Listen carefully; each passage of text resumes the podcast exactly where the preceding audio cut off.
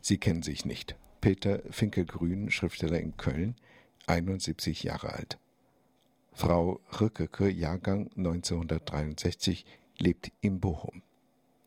Sie beide trennen nicht nur gelebte Jahre, sondern gar ganze Welten. 1939, als Peter Finkelgrün noch nicht auf diese Welt kam, begann seine Geschichte.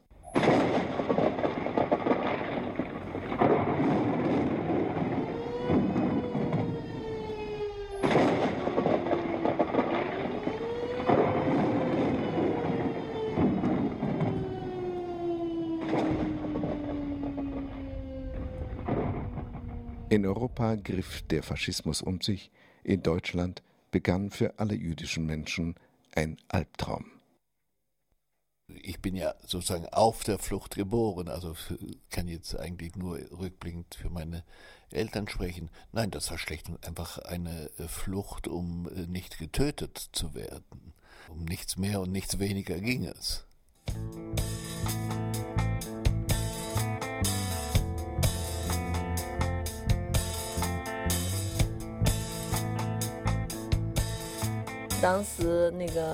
Meine Ehe war am Ende und mir drohte auch die Entlassung. Die Firma wollte mich zunächst zu Hause warten lassen und mich dann möglicherweise irgendwann auch wieder reaktivieren. Das fand ich zu deprimierend. Deshalb bin ich dann gegangen.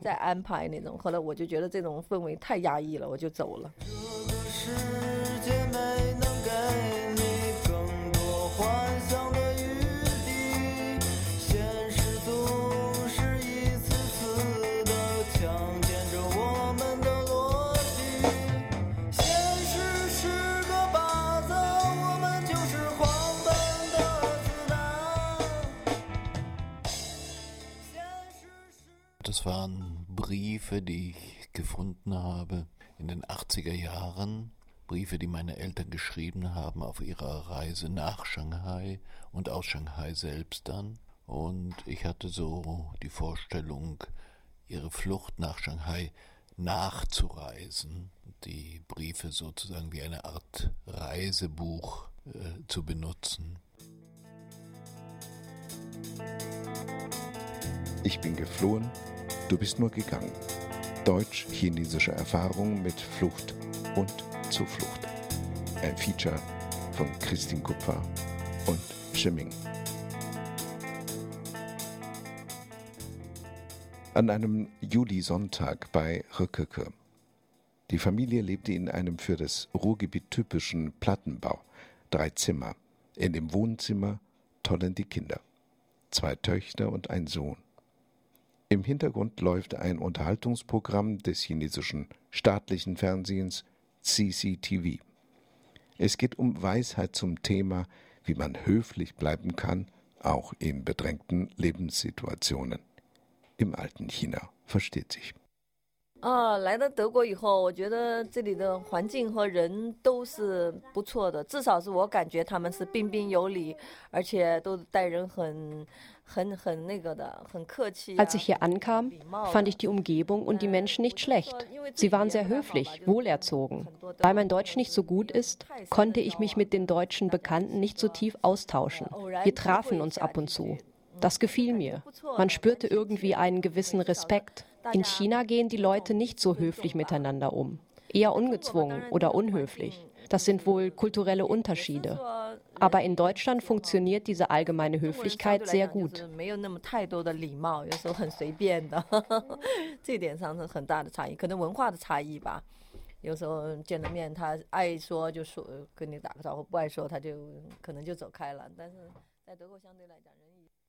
für Peter Finkelgrün aus Köln-Klettenberg, der auf der Flucht seiner jüdischen Eltern 1940 nach Shanghai geboren wurde, war an die Höflichkeitsfrage zuerst nicht zu denken. Dass man als Kind äh, es mit Ratten zu tun hatte, dass man als Kind andere tote Kinder da hatte, mit denen man gestern gespielt hat und heute waren sie tot und man zog sie über die Straße. Das ist ja natürlich, wenn man das Jahrzehnte später als erwachsener Mensch bedenkt, dann weiß man ja, was das bedeutet. Für ein Kind war es ja eine ganz andere, erschreckende, aber eine ganz andere Grundsituation.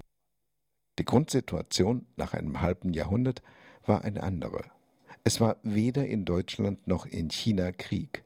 Es fand in beiden Ländern zu diesem Zeitpunkt keine Vertreibung statt. Gott sei Dank. Doch reichte für Röckeke aus der ostchinesischen Provinz Fujian ihre Lebenssituation aus, um sich für die Emigration zu entschließen, für eine ähnliche Reise in die Fremde, wo auch dort die Grundsituation eine andere ist als 1940 in Shanghai für Peter Finkelgrün.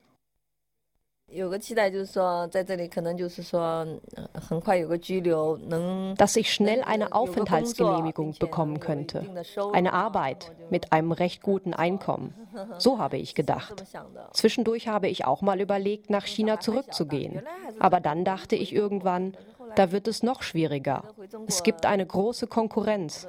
Viele Leute, sehr viele gut qualifizierte Leute, die sehr viel jünger und besser ausgebildet sind als ich. Mein Vater hat es auch nicht gut geheißen, dass ich zurückgehe. So bin ich hier geblieben und die Jahre sind vergangen.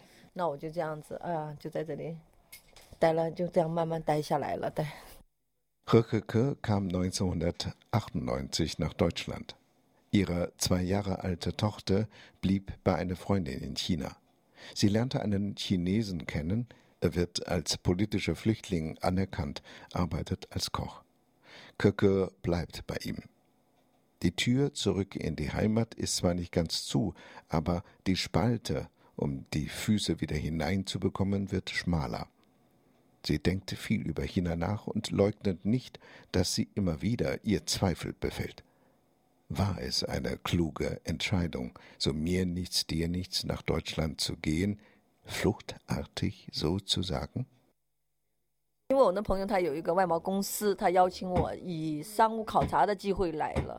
Meine Freundin hatte eine Firma in Deutschland. Sie hat mich mit einem Geschäftsvisum eingeladen. Dann fragte sie mich, hast du es dir überlegt, bleibst du oder gehst du zurück? Ich sagte, ich bleibe. Ich gebe das Rückflugsticket zurück. Meine Eltern und meine Verwandten waren damals sehr dagegen.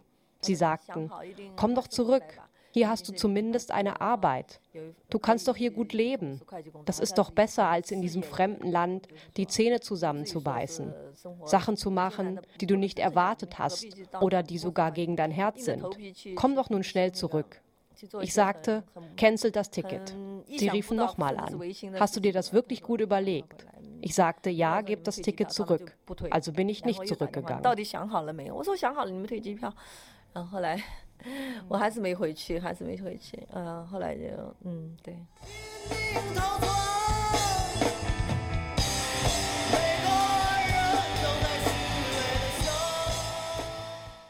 Flucht ist ein realer Fakt für eine immer größer werdende Anzahl von Menschen. Das hat auch etwas mit der Mobilität heute zu tun und mit den Möglichkeiten der Mobilität, aber wir haben ja insgesamt auf der Welt immer mehr Flüchtlinge als jemals zuvor in der Geschichte, aus welchen Gründen auch immer.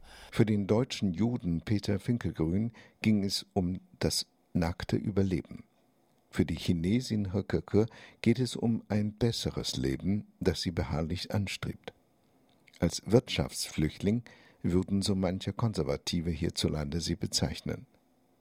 Aber warum auch immer, eine totale Veränderung bringt mit sich, wenn Menschen ihre Heimat verlassen, um woanders, weit weg, wieder Wurzeln zu schlagen, wieder heimisch zu werden. Und heimisch sind beide, Finkelgrün und Röckeke, nicht geworden. Weder in Shanghai noch in Bochum. Im Shanghai der 1940er Jahre drohte Peter Finkelgrün und seine Eltern eine neue alter Gefahr? Also ich denke, es wird Ihnen so gegangen sein, wie ich mir schon vorstelle, es den meisten Flüchtlingen sehr oft geht, dass sie große Erwartungen haben, dass sie im Moment des Ankommens wahrscheinlich mit ziemlicher Sicherheit auch Freude erleben, äh, sozusagen ein Zielpunkt erreicht zu haben, hoffend die Rettung gefunden zu haben und dass dann äh, früher oder später festgestellt wird, dass äh, die Erwartungen, die man hatte, nicht eingehalten werden können, dass die Realität dann eine andere ist. Also für meine Eltern bedeutete es, sie sind vor den Nazis geflohen, kamen in Shanghai an und sind dort auf andere Nazis gestoßen, die es dort in Shanghai eben auch gegeben hat. Äh, sie sind davor geflohen, in ein Ghetto gesteckt zu werden und wurden von den Japanern äh, auf Forderung der Deutschen auch in ein Sperrbezirk.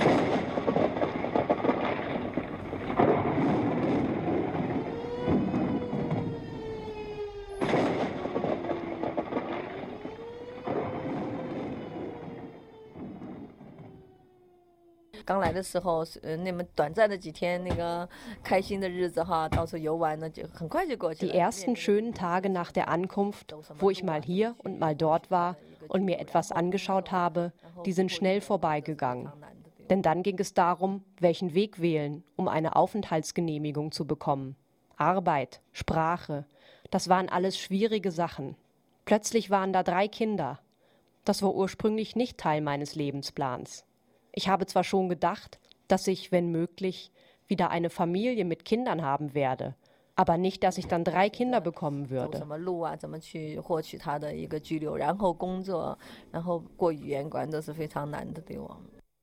Scheitern mit der neuen Beheimatung, das wird heutzutage in Deutschland permanent als Integrationsproblem dargestellt so als ob die Laster bloß auf den Geflohenen ruht und darauf, wie man bestenfalls den Geflohenen hilft, sich in der neuen Heimat aus lauter Fremdheit wieder wie zu Hause zu fühlen.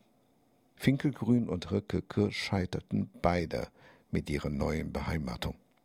Allerdings dachten und denken sie beide wenig daran, sich in die jeweiligen Zufluchtsorte integrieren zu lassen, aus sehr nachvollziehbaren Gründen. Peter Finkelgrün in ein Shanghai, wo die Japaner als Besatzungsmacht den Geflohenen wieder nach Leben trachteten. Röckeke in ein Bochum, das sich von der modernen Massenarbeitslosigkeit der kapitalistischen Globalisierung kaum befreien kann. Sie beide, die 71-jährige deutsche Intellektuelle und die 48-jährige chinesische Hausfrau, haben einen anderen Weg gewählt, um mit ihrem Scheitern in den Zufluchtsorten umzugehen. Als ich später zu Besuch nach China gefahren bin, haben mir viele Freunde gesagt, es wäre doch besser gewesen, wenn du nicht gegangen wärst. Schau uns doch an. Damals lebten wir nicht so gut wie du, aber jetzt haben wir es alle zu Häusern, Autos gebracht. Natürlich kann man das beneiden, aber ich denke, das ist nicht das Wichtigste. Obwohl ich vielleicht nicht den besten Lebensweg gewählt habe, habe ich doch auch Erfahrungen gesammelt. Viele Erfahrungen konnte auch Peter Finkelgrün sammeln, viel mehr als Reisepässe. Der 71-Jährige besitzt schon drei, einen deutschen, einen tschechischen und einen israelischen Reisepass. Aber seine Augen leuchten auf, wenn der Intellektuelle über China redet. Er erwähnt mit keinem Wort Chinas Aufstieg, den florierenden Arbeitsmarkt in der Ferne oder den jammernden Vergleich mit dem im Wohlstand stagnierenden Deutschland. Natürlich weiß ich, dass die chinesische Bevölkerung zu dem Zeitpunkt, als meine Eltern und ich in Shanghai waren, auch unter Besatzung waren. Sie wurden von den gleichen Leuten als Besetzte behandelt, die auch meine Eltern und mich so behandelt haben. Also da vibriert schon so etwas wie eine Art Solidarität der Unterdrückten. Äh, und das macht schon eine Menge Sympathie aus. Ich vermisse China sehr. Viele Erinnerungen sind damit verbunden. Und meine Verwandten sind auch alle dort.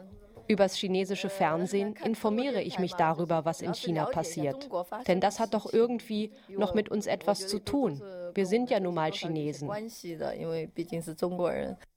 Mit Erinnerungen zugange ist auch Peter Finkelgrün aus einem anderen Motiv.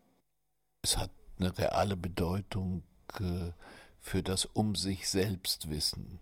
Wissen, wer man ist, wo man herkommt. Äh. Aber ich merke, das ist eigentlich nicht etwas, was jetzt äh, nur mich persönlich irgendwie auszeichnet. Ich merke, dass sehr viele Leute zu unterschiedlichen Zeitpunkten ihres Lebens den Wunsch spüren, sich sozusagen auf die Reise in die Vergangenheit zu machen. Das ist das eine. Und das andere ist, sich auf die Suche nach, ich mag das Wort nicht so sehr, auf die Suche nach den Wurzeln, also auf die Suche nach den Umständen, aus denen man her sich entwickelt hat. Äh, also auch nach den Geschichten der Eltern und der Großeltern, dass äh, dieses Bedürfnis äh, empfindet jeder Mensch an irgendeinem Zeitpunkt in seinem Leben. Ich habe schon mal daran gedacht, einen Roman zu schreiben, aber meine Kinder sind noch klein. Und ich dachte auch, so weit bin ich noch nicht. Deshalb habe ich ihn noch nicht geschrieben. Ich habe mal versucht, die Erfahrung von Freunden aufzuschreiben. Was sie alles erlebt haben, das ist schon bemerkenswert.